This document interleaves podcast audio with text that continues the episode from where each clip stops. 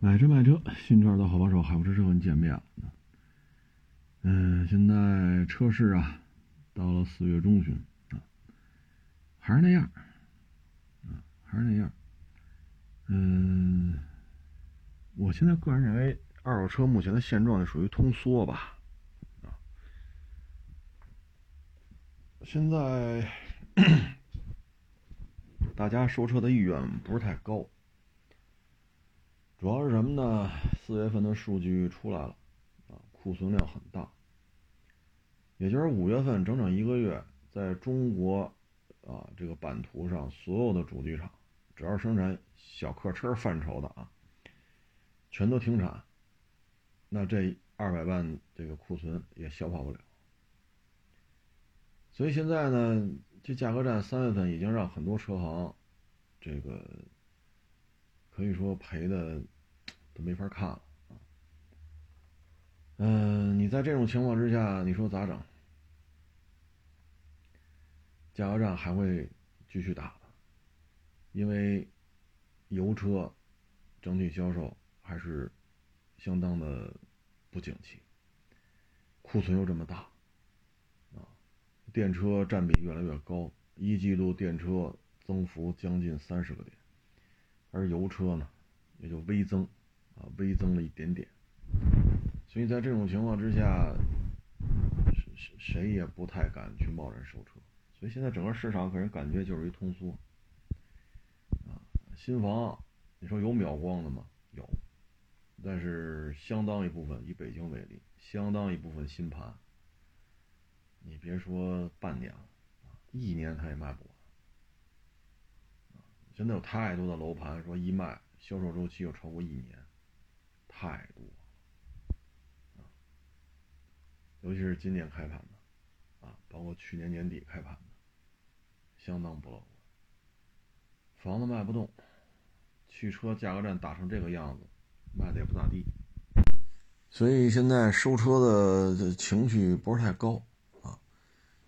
价格战打成这样，新车三月份销售增幅零点三，百分之零点三，可以说价格战没有任何没有没有任何作用，啊，这不是三月份的这个销售业绩嘛？啊，这也被乘联会评价为本世纪以来，啊，本世纪以来这个最弱的水平，啊，就三月份乘用车市场零售量环比递增速度。为本世纪以来最弱，价格战打成这个样子了，新车销量三月份只增加了零点三，啊，百分之零点三，啊，所以这就意味着一个相对弱的一个市场行情，啊，这个事儿，嗨，怎么说呢？接下来呢？你看特斯拉啊，北美调完价了，现在香港也要调价。降幅呢，百分之八、百分之九、百分之十，还有超过百分之十的。那你参照国内是吧？二十二万多的那个 Model 三，然后更贵一点的 Model Y 啊，咱就取个整吧，二十万、三十万啊。那要降百分之八，那二十万的车就要降一万六；那要降百分之十，二十万的车就要降两万；三十万的车要降百分之八呢，三八二十四；要降百分之十呢，就要降三万。要知道香港、北美特斯拉所面对的竞争环境，远没有咱们这边激烈，所以咱们这边的降幅会是多少呢？啊，我给大家举个例子吧，三月初就那个卖车，啊，网友卖车，呃，某洋品牌电动汽车，啊，给的价格，我们也给了价格，我们比人家高一千。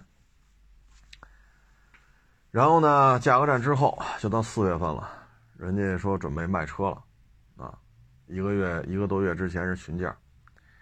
我说你一个月一个多月之前询价的时候，价格战还没打呢，但是现在价格战都已经告一段落，所以您这收车价要一个多月之前相比，这必须要下调，啊，必须要下调。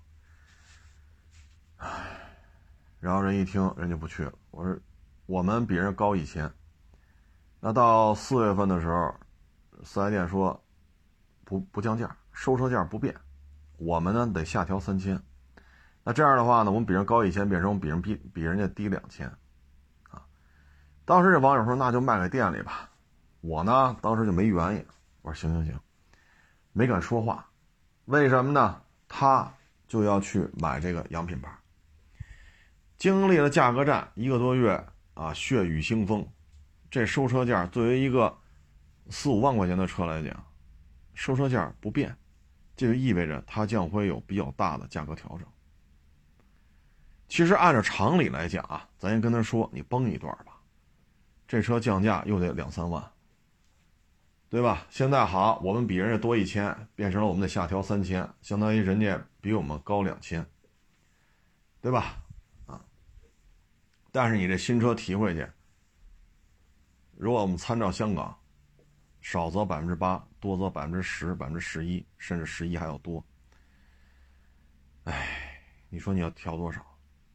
他之所以坚持收车收车价不降，就是因为背后酝酿着一个巨大的一个降价的这么一个力度啊。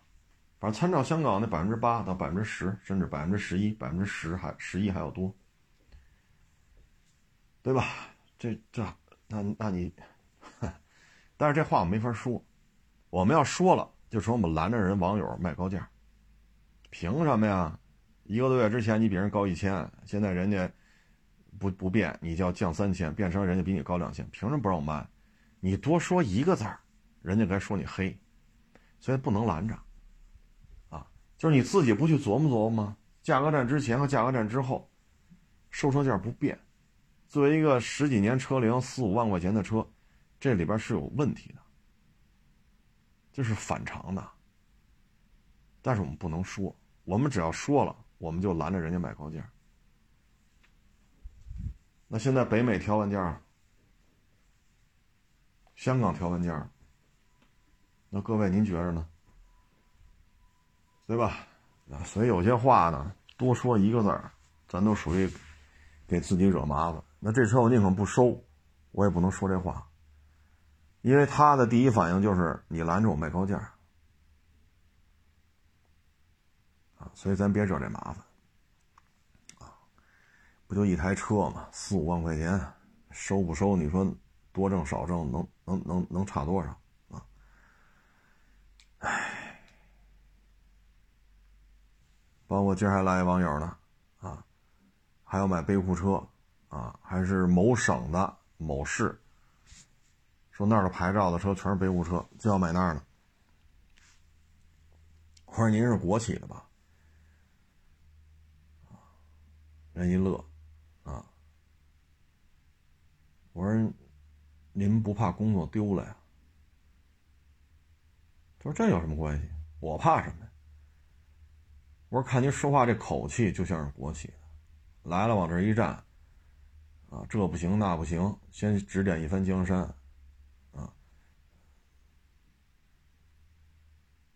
一般国企的人才这样，就是我在单位说成什么样，你也不能开了我。”我不需要说看别人脸色，我想说什么说什么。我只有国企的，又不跟外界的这些老百姓打交道的，只有这样人才说话是这样。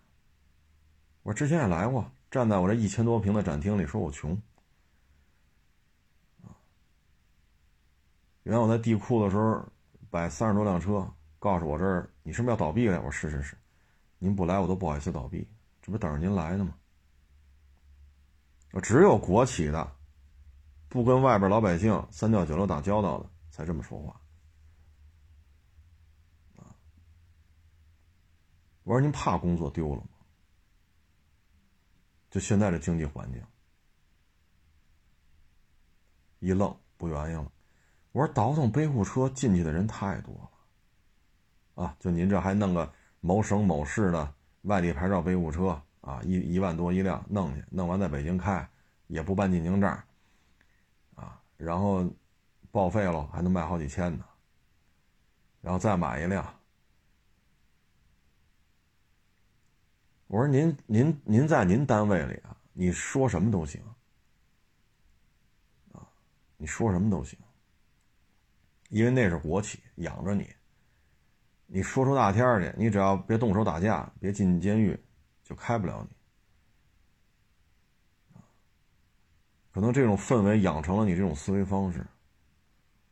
我劝了你三回，不要买备户车，因为你是国企的，你还跟那说备户车好，备户车好。我说您真是听不出好赖话来。我说你要跑这吹牛来呢，你就吹会儿，我们也不劝了。我们也不认识你，你也不在我这消费，对吧？你也不在我这消费，不买我这车，不卖我这车，我们一片好心劝你。你说我说三遍，你顶三遍。我说您这意思是我们我们不让你买备户车，反而是害了你是吗？我说两句，你有十句顶着。我说您这也三十多岁、四十岁的人了，不是国企，没有你这种思维方式。温室里边是吧？上班胡逼蛋侃，说出大天去也开不了你，无期合同，啊，经济效益再过得去是吧？一个月得开个万来块钱，那不就天老大我老二吗？哎这网友也挺逗啊！你说花两万多块钱买二手车，花了一万八去修啊！你自己买的这个美系的这个大 SUV，你开三年要卖，这赔多少？十万。三年赔十万，二十大几，现在就十大几。哎呦，我说大兄弟，你这消费观念你得注意啊！新车买二十大几的美国车，然后你还是吧？说出质保期还没出呢，你就要卖，人一卖十万都打不住。你这边买二手车好，又买一两万多块钱的，最后花一万八去修去，自己还觉得挺美。我说您这思维方式确实是挺神奇的啊！我说挣钱呀都不容易。对吧？我说您这一门心思跟我说这，我都拦你这么多回了，还跟我这说买 B 五车买，我说你就买去吧，是不是？您既然大大大老远来了，沙尘暴，是不是？咱怎么着也得提一些善意的建议。像您这种国企的，拿无期合同的，一个月万来块钱的，小日子过得不错，是吧？滋喽一口酒，扒拉一口菜，只要不惹事儿，能能干到死，这比那找不着工作的强多了。对吧？好心好意劝你，说一句十句顶着你。我说那你就买备户车去吧，对吧？一万多块钱，有违章也不怕，闯闯这个什么限行是吧？进京证什么这个那。我说那你就弄去吧。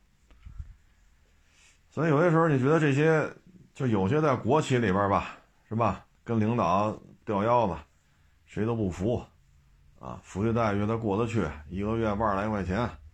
签个无期合同，啊，就这种，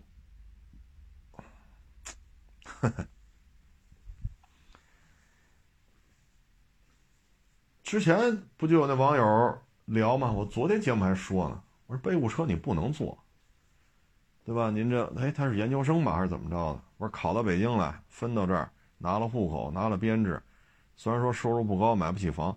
但你拿了北京户口，拿了编制，你又是这么高的学历，这么好的单位，你活着就行了。买得起房，买不起房放一边，你这个已经领先于绝大部分人了。就不要说再去倒腾北五车，说人倒腾一北五车挣一万挣两万，我说就你这种身份，一旦接触北五车，一旦抓你了，让你进去，你这公务员的身份就没了。啊当然了，户口你是拿着了，但是你有这个案底了，但凡像样的单位，你也进不去了，啊，再考公你也甭考了，嗯，绝对不会要你的，啊，所以我们干这行吧，接触人比较多，啊，接触人比较多，有些人呢就跑这说了，你听着就完了，但他说的违法乱纪的事越说越上瘾，不拦两句能行吗？你说我们也是一片好心，你也不在这消费，对吧？你也不卖给我车，你也不给我这买车，啊，来了就是你你车少，啊，你这这都没有，这也不懂那也不懂，你这经验不行，你这儿没干过那儿没干过，我们听着呗。只有国企的人才能跑这儿这么说话的，我什么都没干过，你干一个我看看，我一千多平地一千多平米，你租两千平米的给我看看。贵宝号在哪儿发财？我们去参观一下。好家伙，这这只有这种企业的性质人出来才是这样。你别看他三十多四十了，啊，所以这个生活当中吧，什么人都能接触。你说他他有多坏，他也不敢。啊，你这让他犯点恶事儿，他也犯不了。只不过在单位觉得，反正我就这样了，你也开不了我，谁谁管我，我骂谁。可能这种性格吧，啊。所以你看，买这车，买新车赔钱，买二手车花钱，啊，所以有些时候呢，这个人呐，得摔打摔打，不摔打摔打，尤其是年轻的时候，需要吃点苦，需要受点累，需要受到社会的这种残酷现实的这种，可以说是蹂躏或者是摧残。只有经历过这些，才能有一个客观的对自己的评价。才有对社会有一个客观的了解，才知道应该怎么才能活着，别招灾，别惹祸。一旦你年纪轻轻进这种单位了，天老大我老二，反正我就是混了，无期合同，你能怎么着我？不服就干，骂你啊！所以在单位就就你啊，这管的又不严，是吧？像原来我们说那，我去看车，小区里碰见网友似的，上午上班到了单位。砍大山，中午拿瓶二你你二锅头，是吧？来点猪耳朵，来点花生，啊，滋儿喽一口酒，吧嗒一口菜，喝完了，喝到下午一点多钟，眯一觉，对吧？眯完了，三点钟起来了，揣着半瓶二锅头回家了，接孩子去。你这种也不不是事儿，啊，不是事儿。你如果你二十多岁，你这三十多岁你将来呢？你将来教给孩子什么？包括你像这今天来这网友，你跟你家孩子说什么？就买备物车，就得花两万块两万多块钱买二手车，花一万八去修去，就得买着赔钱呢。你教给孩子这些吗？所以这个呢，怎么说呢？啊，在这种环境当中吧，可能你也不需要。为生活的这种怎么说呢？为了几两碎银啊，为了几两碎银奔波卖命，因为很稳定嘛，是吧？也不需要考虑这种失业呀，这个那。但是社会的复杂性啊，这个是超乎超乎你的想象这个社会的复杂性和你单位里是不一样的。啊，这这种人每年都能遇见，啊，这样在我们展厅里说我们穷，像原来在地库摆三十辆车的时候，说我们要倒闭了，买卖不行，不善于经营。好家伙，这是一一一九年在地库上，我不善经营，我都从一九年干到二三年了，啊，所以这种人经常能遇见。嗯，那你传递给孩子的是什么呢？这不专业，那不懂，这不行，那你行吗？你行吗？哎，现在呀，车市当中就是一个低成本运营。今天有网友给我推送了一个视频啊，我一看，嗨，这个我也。不好多说啊，因为都认识，啊，关系也不错。但是我也确实帮不上忙，啊，我也帮不上忙。咱也不干那种落井下石，是吧？趁人趁人之危啊，咱也不干这事儿。反正呢，之前咱节目当中一直就说，啊，这要低成本运营。你成本太高，没有办法。一呢是现在交易量不高，二。是现在新车价格不稳定，所以你在这两个因素这种是吧？你根本就控制不了的这种背景之下，你只能低成本运营啊，否则的话呢，可能像三月份这种价格战啊，那可能你如果车比较多的话，那这个里边的经济损失就不好估量了啊，可能就不好说了。所以有些事儿呢，就是大势的判断啊，大势就是这样。你说通缩嘛？也行啊，反正房子卖不动，车也卖不动。啊，五月份所有在华生产的主机厂一律停工，这二百万辆库存也卖不完。因为每个月新车销量都覆盖不了二百万辆这数。那你说你还生产个什么劲儿？那这些车卖不出去，那那人有卖得出去的，比亚迪、特斯拉，是不是？那这次上海车展呢，也是要开了啊。有的媒体说这是油车的最后绝唱啊。嗯，像爱像那个宝马的叉一、雅阁十一代、标致四零八叉。坦克哎，不是什么那个山海炮六乘，当然不见得叫这名字啊，反正就是这个长城的六乘六皮卡啊，坦克三百的三点零啊，这些呢应该就算是油车的最后的绝唱啊，包括全新 GLC 啊，嗯，至于今后的这个油车的占比呢，那肯定是越来越低，这是毋庸置疑的，因为大的政策导向就是这样。啊，但是还有一个事情是需要认真去考虑的。现在你像上海就出了一个政策，啊，专门针对咱们这个油车。咱们这个油车呢，它是怎么说的呢？当然，这政策我没查到啊，我只是看了一下。嗯，以后这个上海绿牌、蓝牌啊，它有六个月的过渡期。六个六个月的时间，你是选择换成蓝蓝牌，还是选择继续用绿牌？换蓝牌的话呢，可能要补上一个费用，就是牌照的费用。大家知道上海的牌照是拍卖，那如果用绿牌呢，也行，但是绿牌的车卖了或者报废之后，车牌就收回来了。这个消息呢，现在未经核实，但是现在说是二四年。可能上海要这么操作，啊，但这消息未经核实啊，还没有正式看到文件。现在不是买什么车送绿牌吗？对吧？买什么什么车啊，符合什么什么车，你就可以送你一个。你要拍卖去，怎么着得七八万、八九万吧，啊。但是这个政策如果真的话，这这绿牌只送你这一辆车上使用的时候，这个使用期间的绿牌是送你的。这车你不要了，卖了，或者车报废了，这牌就收回来了，啊。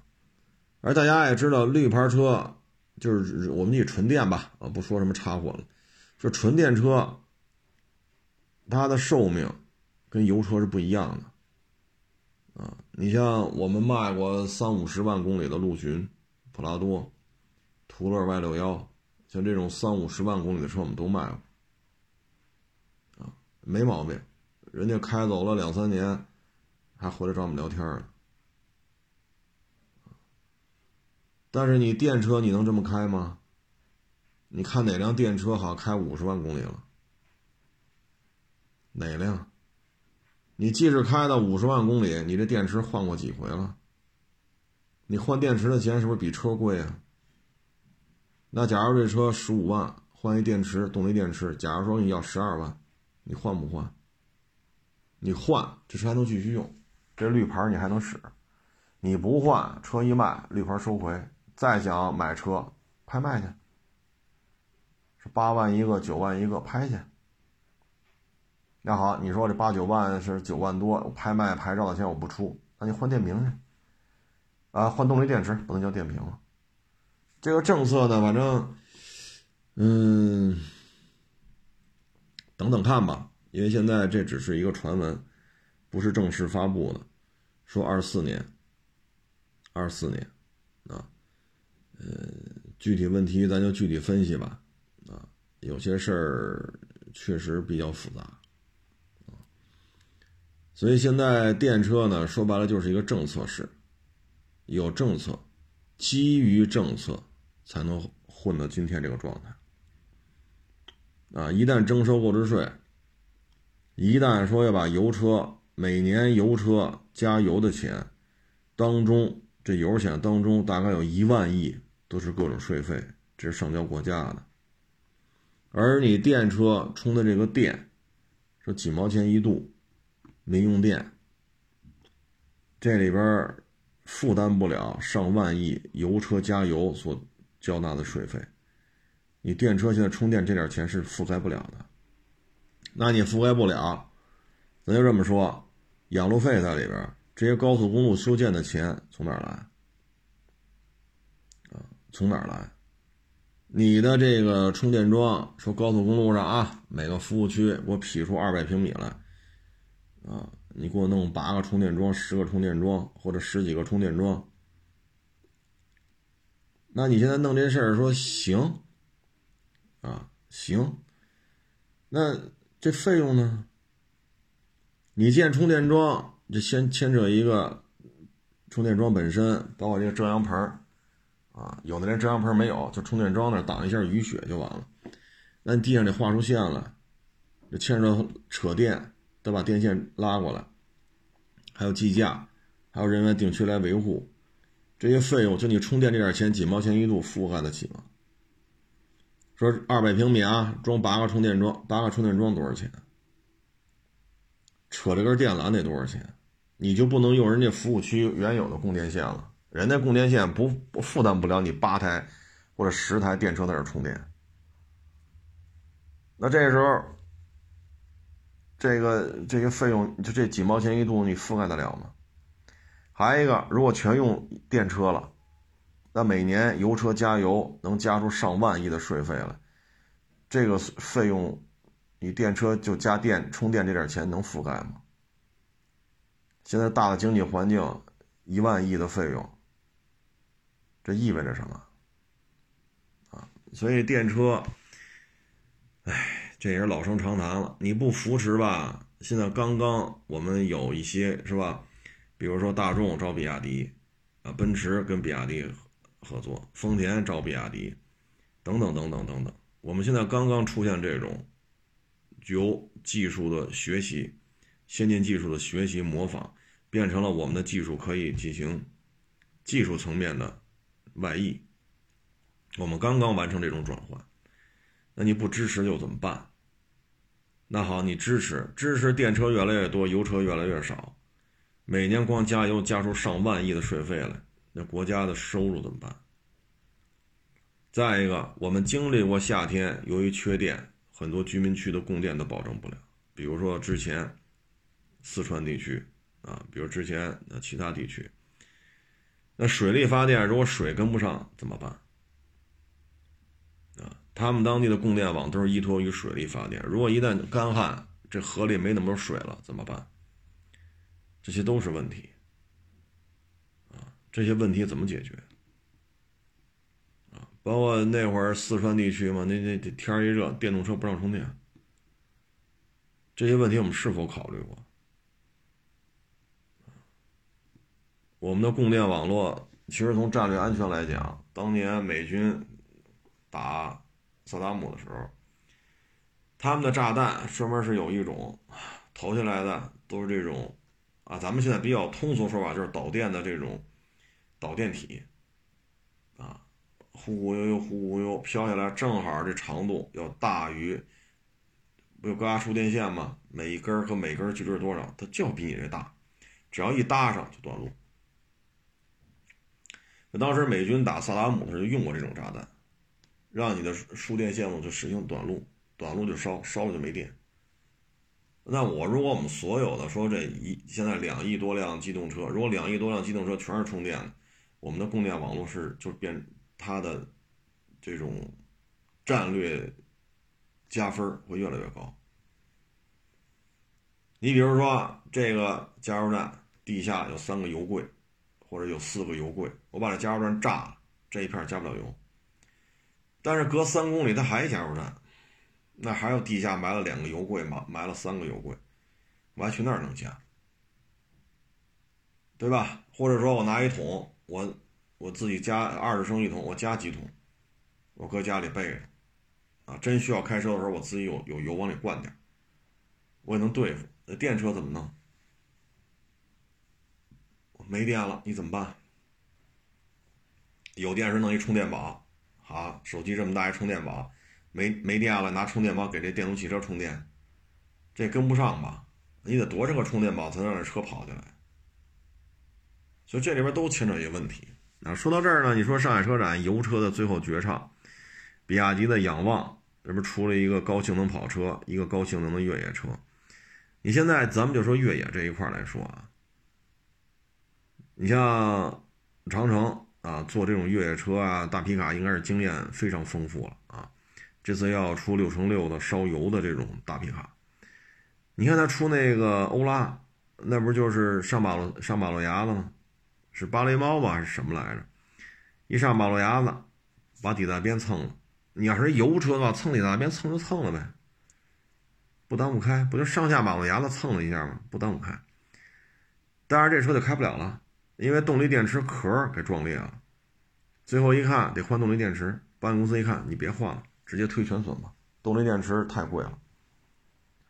那你像这个比亚迪这个仰望，这个高性能的硬派越野车。你在野外这种环境当中，你的表现能力是怎样的呢？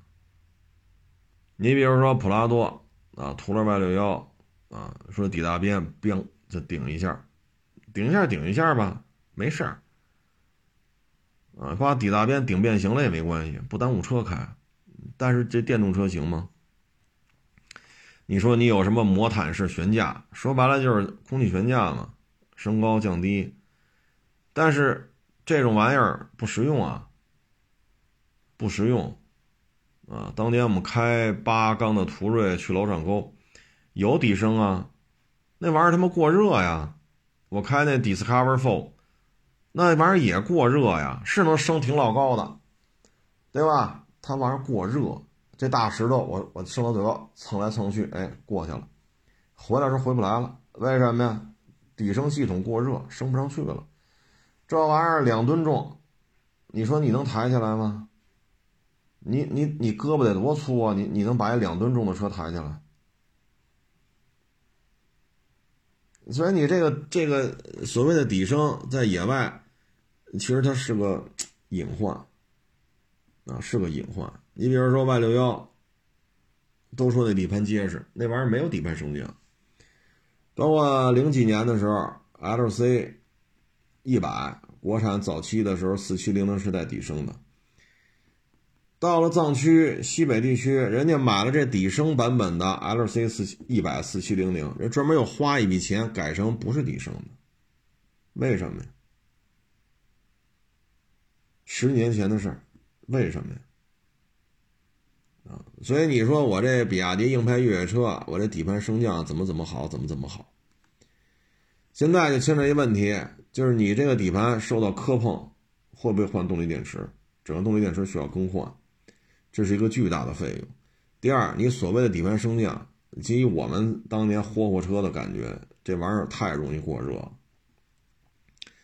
还有，比如说你剧烈的这种，比如说像我们原来在无人区，啊，这三四百公里，天还没亮呢，六点钟出发，等再上高速，那就是晚夜里十二点了。就这几百公里路这么难走，无人区高海拔四千七，海拔四千七，你总不能说这海拔低吧？海拔四千七，无人区几百公里，你在这种地方开，你这底升不过热吗？所以你这这这这都牵扯问题啊！啊，你像 L C 七六、L C 七八，你说好开吗？不好开。你有什么先进配置吗？什么也没有，电动窗就算高科技，有个收音机能听 CD 就算高科技，没了，剩下就是车灯能亮，这玩意儿也算是高科技。那为什么在沙漠里边那个野骆驼这种定位的车，LC 七八运兵车，途乐 Y 六幺，它就是要求极其的坚固。那我不追求你说过于澎湃的动力。你就要求你在沙漠里边爬来爬去的就行，对吧？说你后备箱装了六十升的这个这个汽油啊，二十升一桶装三桶，你再拉上说八十升的水啊，再来五箱方便面啊，再来点士力架，就是巧克力棒啊，再来点牛肉干、大苹果，啊，或者说这果汁、咸咸菜、就榨菜啊，你就拉着这些东西啊，这这什么五香方便面是吧？啊，你在沙漠里爬来爬去的，我就车不坏就行了，车不坏就行了。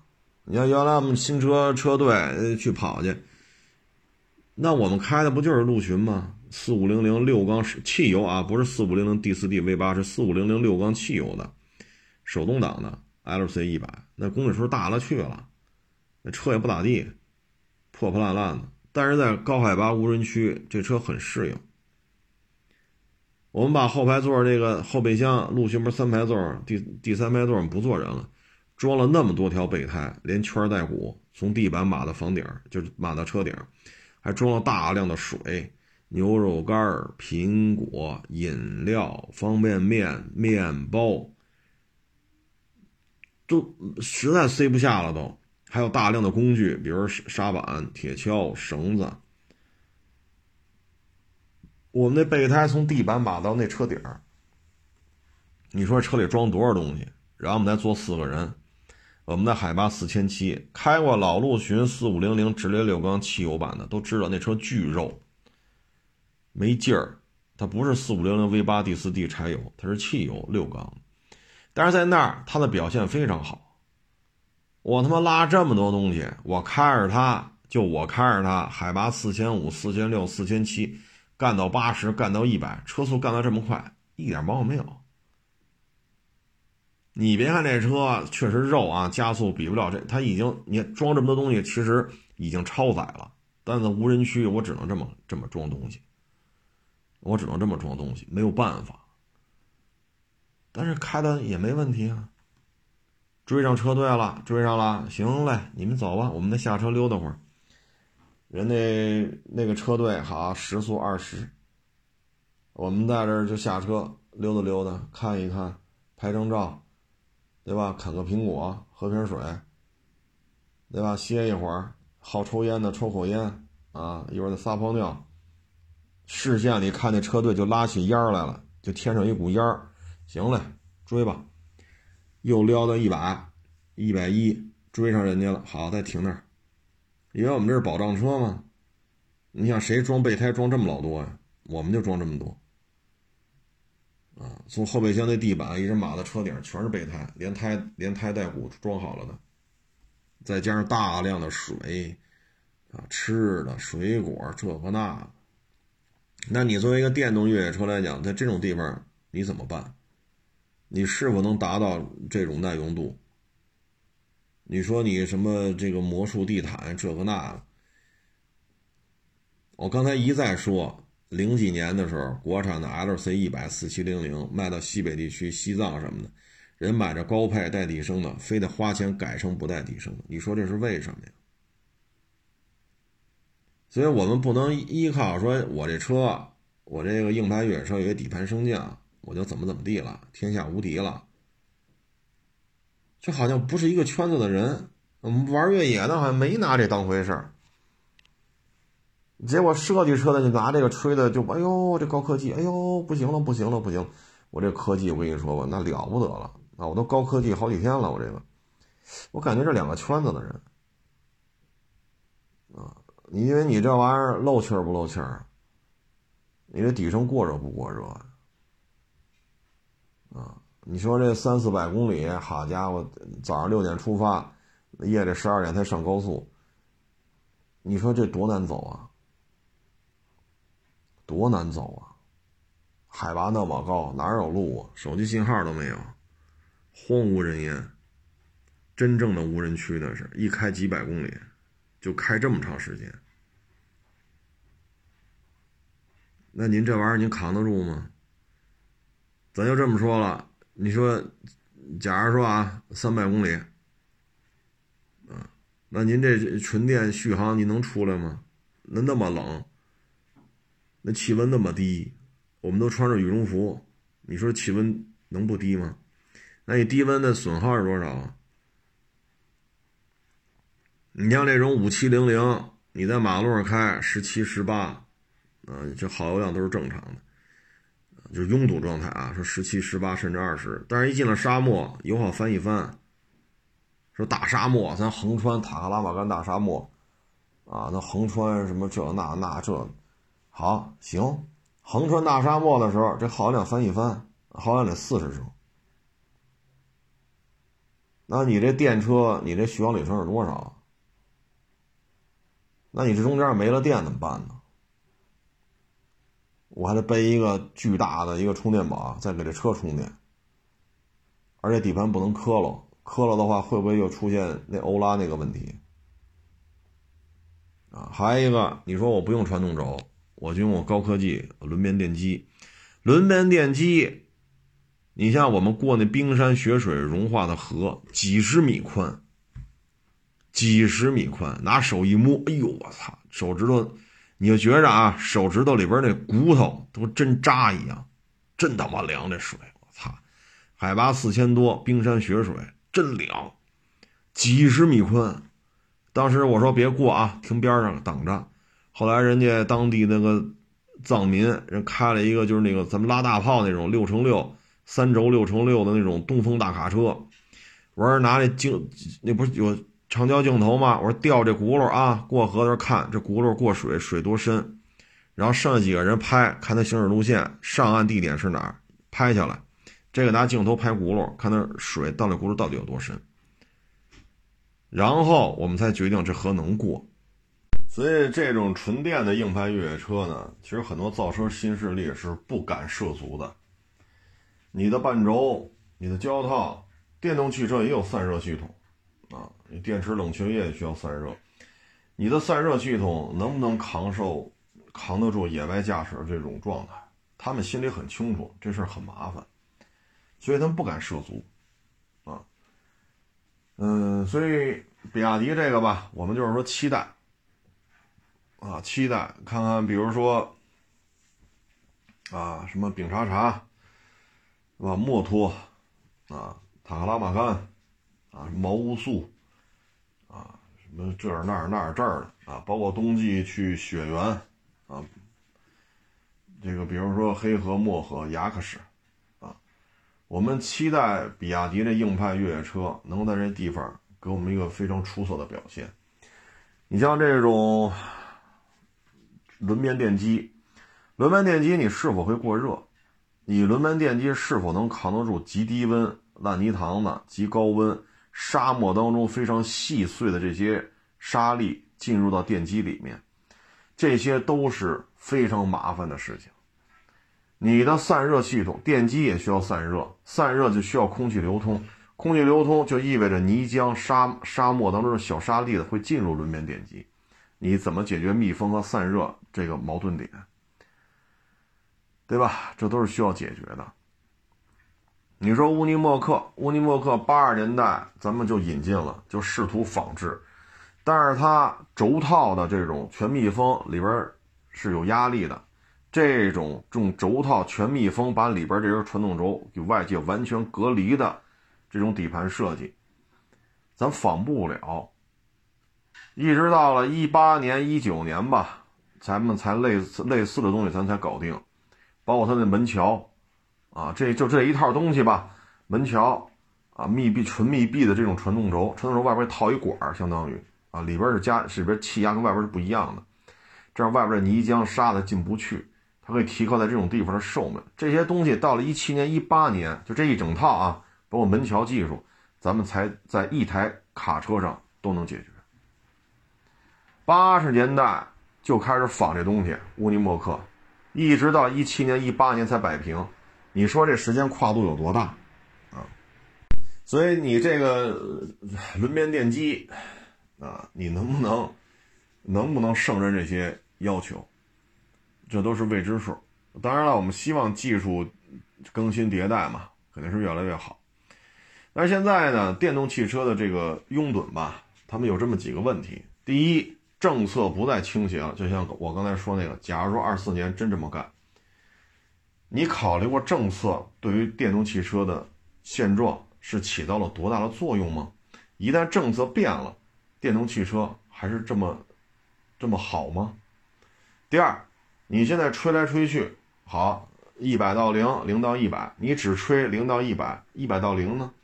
我就这么说，很多数码科技的这些博主说，你就告诉我，你是否做过一百到零？冷刹车、热刹车，你像我们做一百到零，零到一百，我们还要做零到一百六，一百六到零，我们要做十八米春装，我们要做紧急变线，我们要把 ESP 关了。做十八米做紧急变线，包括 ESP 关了，我们去跑测试圈我们要做冷刹车、热刹车，我们要做零到一百、零到一百六、一百六到零、一百到零。这些数码博主有几个做过呀？对吧？你包括你零到一百三秒五，你的刹车盘、刹车片、卡钳、分泵、总泵、刹车油管，你这些这一套东西造价是多少？油车零到一百的，说三秒多的，那叫兰博法拉九幺幺的高性能版本，啊，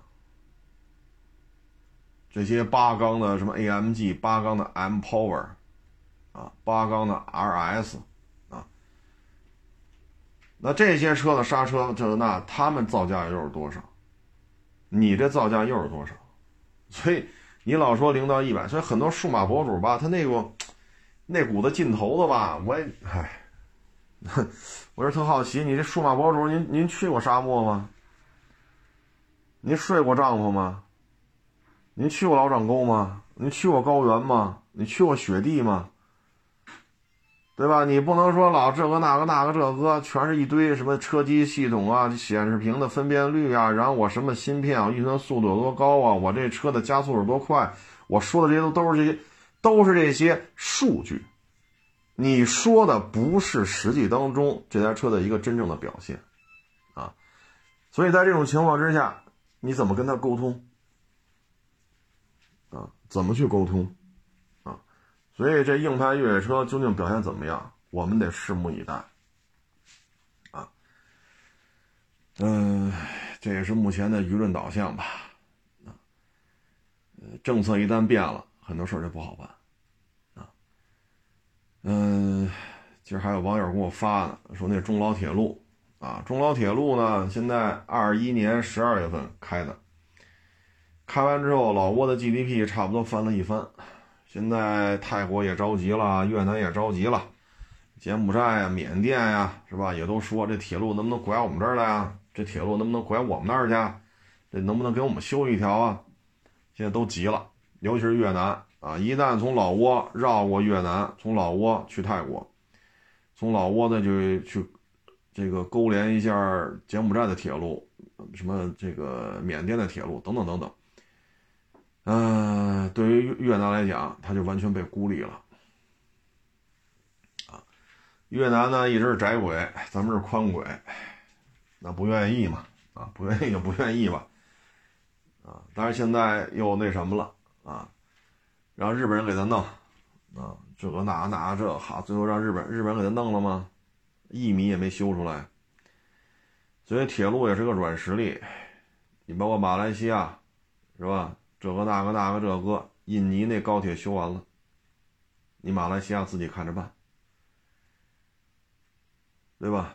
啊，因为咱们之前节目当中说过，日本造高铁，包括德德国、法国造高铁。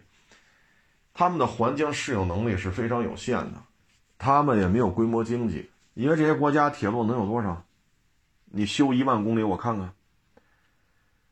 你没有规模经济，没有规模经济，你的运转小时就凑不够。再一个，你你的国土面积就这么大，咱们有热带雨林啊，人家广西、海南，咱们有高海拔呀，青藏高原，咱们有极寒地区啊。是吧？新疆、内蒙、黑龙江，到冬天的时候都有温度三十度、四十度零下啊，咱都有啊。咱还有吐鲁番啊，高热高干啊。咱有梅雨季节呀，比如夏天的时候，上海、武汉、重庆、成都，就这一大片梅雨季节。咱们在这些地方都修建过高铁，所以咱们经验比较丰富。包括沙漠，沙漠里没铁路吗？咱也修了。呀。所以咱们去应对老挝这种气候，咱们去应对沙特的那个高铁，啊，包括像印尼这个，咱们是有很多经验的，啊，咱们的运行运转小时是可以迅速的累积的，而且国内的规模非常大，所以咱们的单位的制造成本、设计成本都可以降下来。然后就各种复杂气候，咱们都是有接触的。那海南岛是咱们国家的吗？那气候，对吧？广西啊，所以这个高铁这一块目前看没有什么对手啊，也就是美国人窜到小日本跟这儿。是吧？挖个墙角，啊，当个搅屎棍，但实际上真的是大规模、大规模运作，也只有咱们去去做去，啊。现在这种大的形式呢，就是和为贵，尤其是咱们出面啊，沙特、伊朗在北京签了协议了，然后外长又来，又手拉手，是吧？然后现在沙特去伊朗准备筹备这个使馆开开使馆的事儿。伊朗呢也派工作组去沙特筹备去开使馆，然后叙利亚总统也出访啊，什么卡塔尔跟阿联酋，阿联酋跟叙利亚，叙利亚什么埃及，埃及又跟谁来着？什么伊朗跟伊拉克啊，等等等等，也门跟沙特也要和解。现在整个阿拉伯世界就是一件事儿，和解。经济形势不好，对吧？我们需要怎么说呢？休养生息。啊，本身对于他们来讲呢，也都是阿拉伯兄弟嘛。对于他们来讲啊，他是阿拉伯兄弟，只不过教派不一样。但是打来打去，谁合适啊？老美合适啊。所以你看，现在一旦阿拉伯世界达成共识啊，在中国的这种沟通、协调、斡旋之下，大家觉得打也没什么意思。本身现在经济形势就不好，与其这样跟美国人倒炮倒炮灰，还不如咱。阿拉伯兄弟之间，对吧？你擅长什么，我擅长什么，就互相帮忙，挣点钱就完了，啊！所以现在看就是 这么一状态，啊。嗯，再一个呢，就是人民币结算。你看，巴西总统来了，啊，宣布中巴之间是要人民币结算。法国总统刚走，宣布法国和中国也是开始有些项目人民币结算。然后天津呢，第二条空客。生产线啊，总装线，总装线。其实呢，第一条总装线从零六年、零五年呀，到现在也生产了好几百架飞机，啊，所以你说签了一千三百亿大单子，那那绝大部分飞机都在天津生产的。咱是给法国人钱了，但这总装线是在天津啊，而且飞机当中还有百分之二三十的零配件，甚至于百分之三十以上零配件也是中国其他配套企业生产的。所以这一千三百亿的单子。至少有三分之一、四分之一，甚至三分之一多，就留在咱们这儿了，对吧？啊，所以这包括人民币和中法结算用人民币，这都是我看这两天美国人说了，你们胆敢放弃美元，我们要制裁你。我看完之后，我觉得你怎么制裁啊？都不用美元，你怎么制裁？巴西两亿多人。美国三亿多人，你是准备三亿多人的国家把两亿多人国家给打一顿吗？这也够呛吧？美国现在没这力量啊。那你把法国打一顿，也不现实，这是五常之一。而且法国也有核武器，你因为他跟中国用人民币结算，你把法国打一顿，这也不现实，对吧？你说沙特啊、伊朗啊啊，包括中国和印度。中国和俄罗斯啊，俄罗斯和印度，现在大家都不用美元了，都开始逐渐用其他的货币，啊，当然主要是人民币啊。那你怎么制裁？那巴西两亿多人，你美国三亿多人，你是打一顿吗？这显然也不现实啊！啊，所以现在这种环境之下吧，和为贵，搞经济啊，和为贵搞经济，美元其实就是个武器。你包括咱原来说过，印尼九七年、九八年双发运输机搞得挺好的，他后来搞四发运输机，飞机都已经到了验证机、样机的状态，赶上金融金融风暴，对吧？索罗斯索大爷干的，援助你可以，必须把航空业给我打散。所以印尼现在很多高官。嗯，九七年、九八年吧，那会儿就说三十来岁、四十来岁，现在差不多过去二十五六年、二十六七年了，这些人还健在啊。三四十岁的话，现在差不多六七十了啊，六十岁、七十岁，啊，你要三十岁的话，加二十五六年，那就将近六十岁，那就是五十多、六十多、七十。其实这个岁数在印尼很多圈子里都都是有一定话语权的，他们很怀念九十年代印尼民用航空的辉煌，很怀念，一直想恢复印尼航空，但是无奈啊，就是不让不让你弄，不给你机会。所以你看，思密达造那 AT 五零，据说有很多就是印尼的工程师过去帮忙，啊，因为你本国没有了，没有这个工业了。你干嘛去？你说三十了，三十五了，你这大一毕业就造这运输机，现在没有了。那去美国，美国也不用你啊，人家不需要你来帮忙，人家航空工业很发达。你去欧洲，人也不用你，说达索，呃，英国宇航，空客，人不需要你。那正好思密达，思密达行，这咱去吧，能帮忙。啊，所以这个美元是好。但是确实也给很多国家都带来过伤痛，哎，这次巴西大领导来，肯定要签很多协议啊。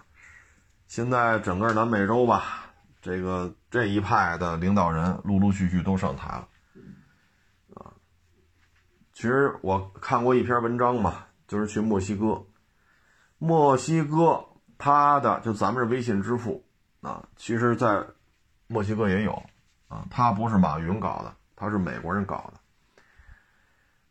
你每一次转账、每一次交易收的费用，比咱们现在存三年期定期存款的利率还要高。他从当中可以说见钱就挣，过手就沾油，啊。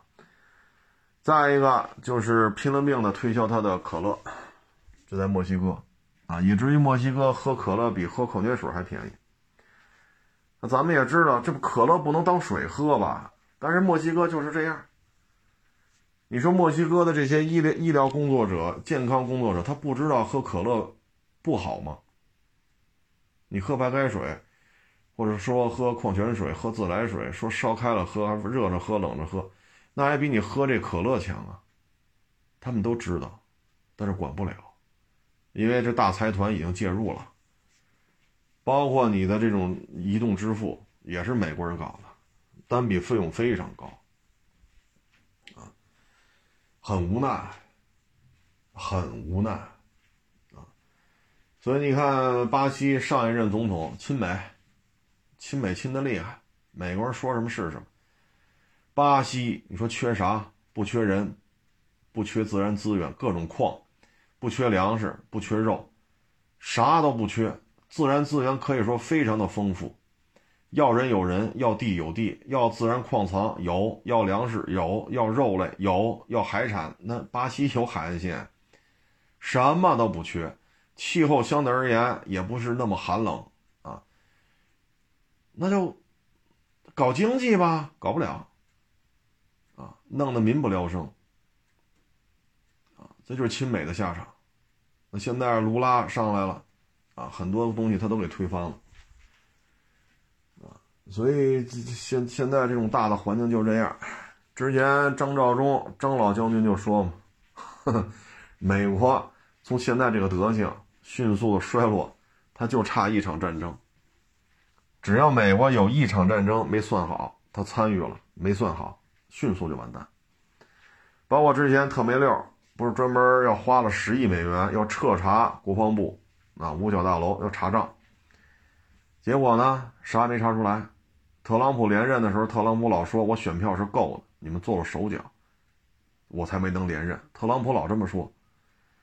那你也不看看美国军工复合体有多大的能量，美国步枪协会的能量有多大？你居然敢去查账？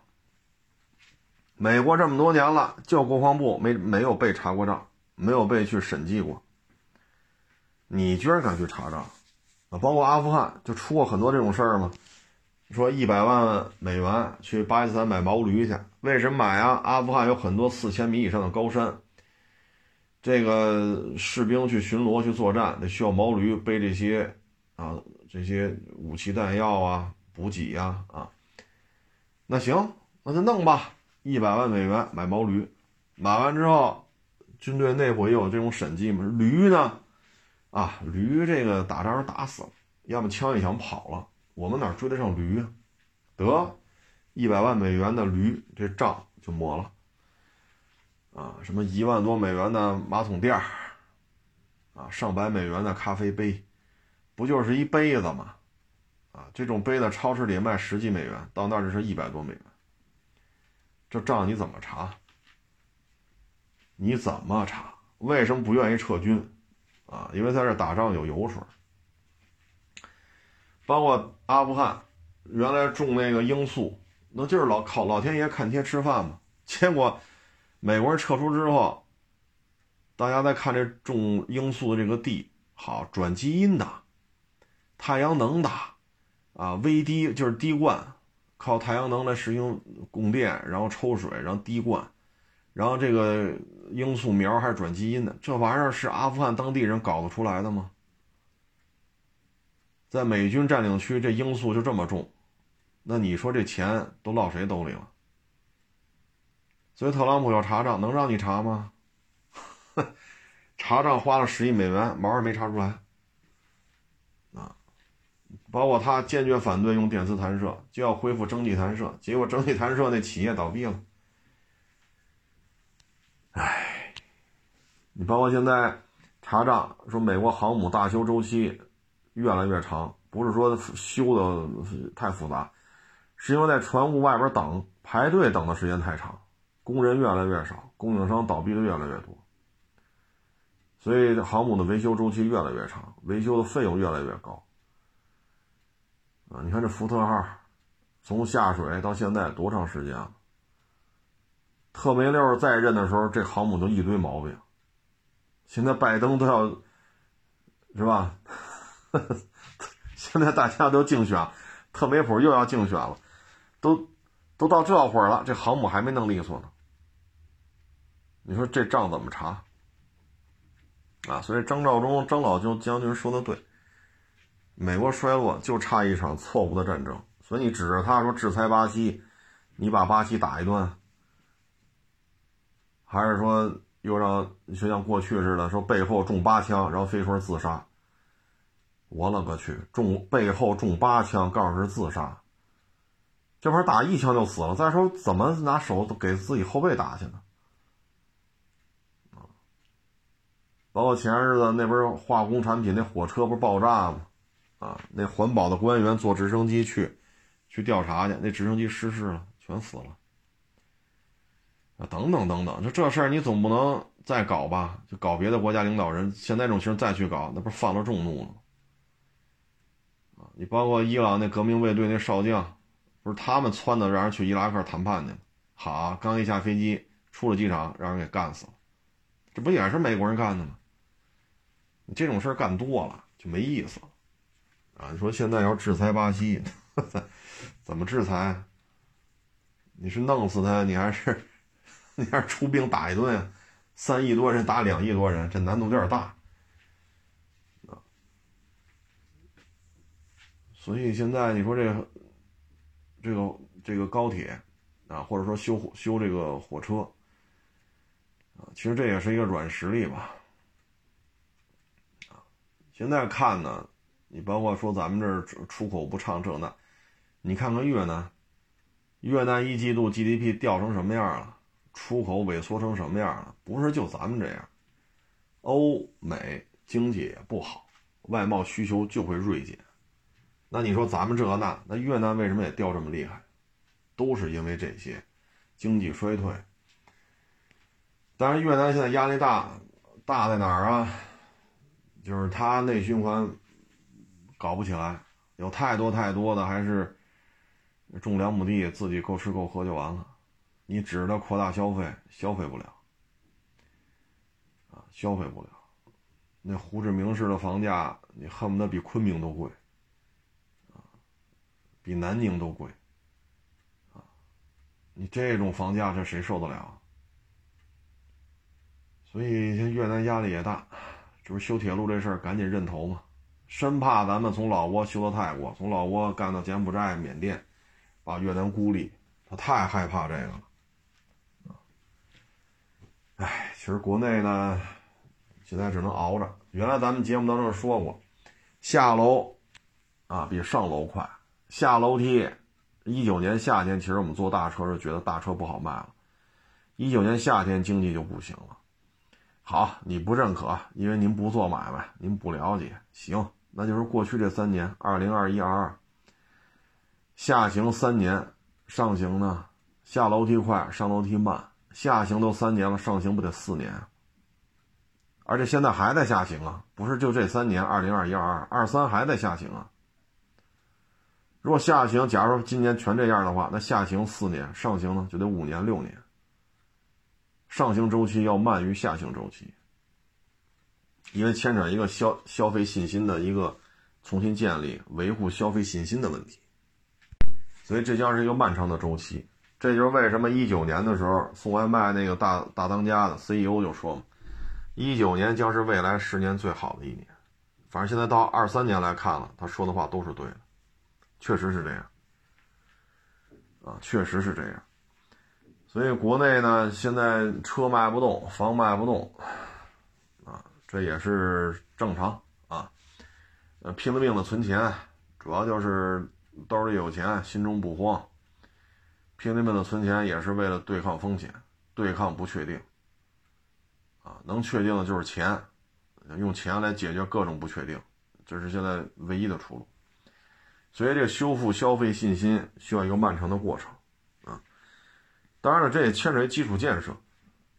你看这两天，我看是武汉吧，好像是武汉啊，发那通告说欢迎大家坐火车去老挝玩，火车都连到老挝了。就就是说，武汉的老百姓想去老挝玩，你坐这个火车就能到啊，上午出发，可能中午或者下午就到，吃完早上饭。啊，如果赶得快一点的话啊，可能中午饭或者下午就能在老挝吃上饭啊。所以这其实你基础建设的问题。那接下来看呗啊，我不知道中泰铁路最后怎么谈的，因为那个美女总理啊，还有美女总理她哥啊，那个年代其实中泰铁路就签了，但是始终这不行那不行，各种反对啊。你提出的一切问题我都反对。你的一切政策我都反对，那反对来反对去，老挝经济翻番了，GDP 翻番了，那泰国不眼馋吗？越南不眼馋吗？啊，所以现在就看吧，不知道细节是怎么处理的，中泰铁路是怎样啊？你毕竟中国和泰国的关系，要比中国跟越南的关系好一些，啊，因为很多年前就买咱们的坦克、装甲车、护卫舰。嗯，现在又买了那个零七幺的泰国版，啊，出口给泰国的零七幺，啊，造价只有美军类似船坞登陆舰的四分之一，啊，便宜啊，啊，因为美国的民船基本上就萎缩了，民船没有了，靠军标，呃，军用订单、军用标准来维持，这就很难了，啊，所以当世界民用船舶订单分第一、第二、第三分别为中韩日。那对于美国海军来讲，其实这就是没落，因为你造船能力的这种应变，其实是跟不上了。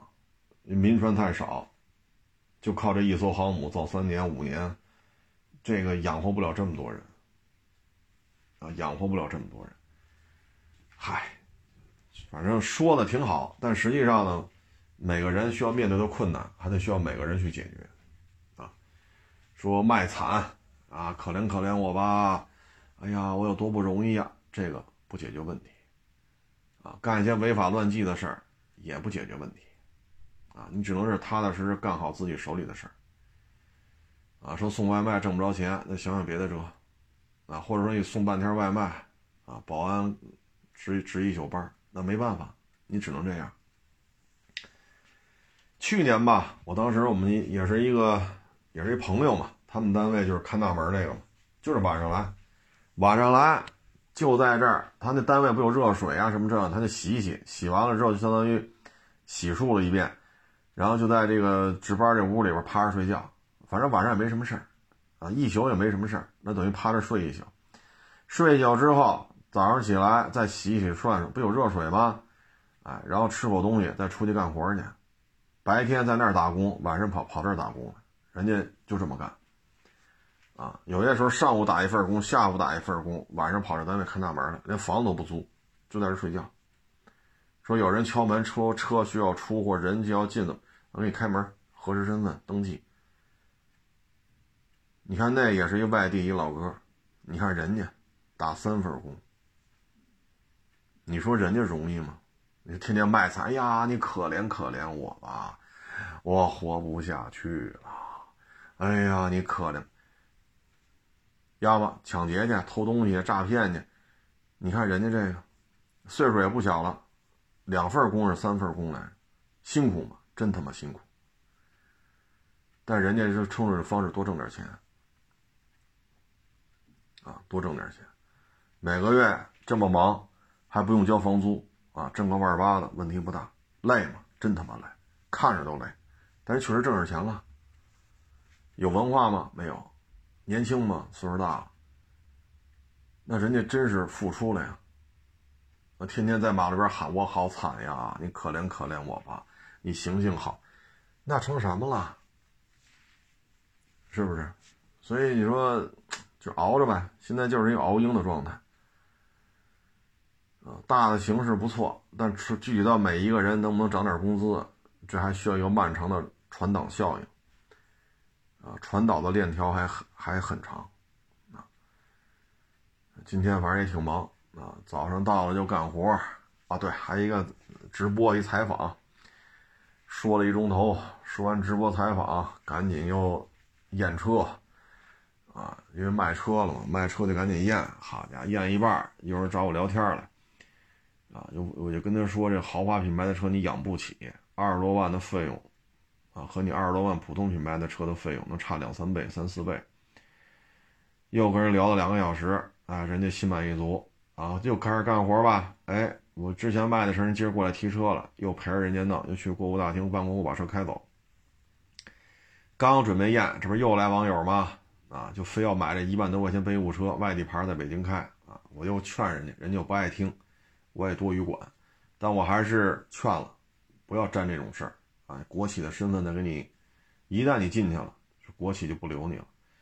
等把他弄完了，又有来卖车的，又有来看车的，哎呦，然后弄完了再去把这车验完，全验完了，好家伙，这一天，这一天就喝了几口带的开水啊，真是一口饭没吃，啊，哎，忙忙碌碌的一天，行了，不多聊了啊，降低运营成本啊。反正今天看完这视频的，应该都对这话会有一个深刻的理解。我也帮不上什么忙啊，咱也不干那种说说风凉话，是吧？落井下石，咱也不干这事儿。毕竟关系也都不错啊，我也确实帮不上，爱莫能助啊。咱们只能说，嗯，尽力而为吧。啊，大家共同努力吧。谢谢大家支持，谢谢捧场，欢迎关注新浪微博“海阔试车手”。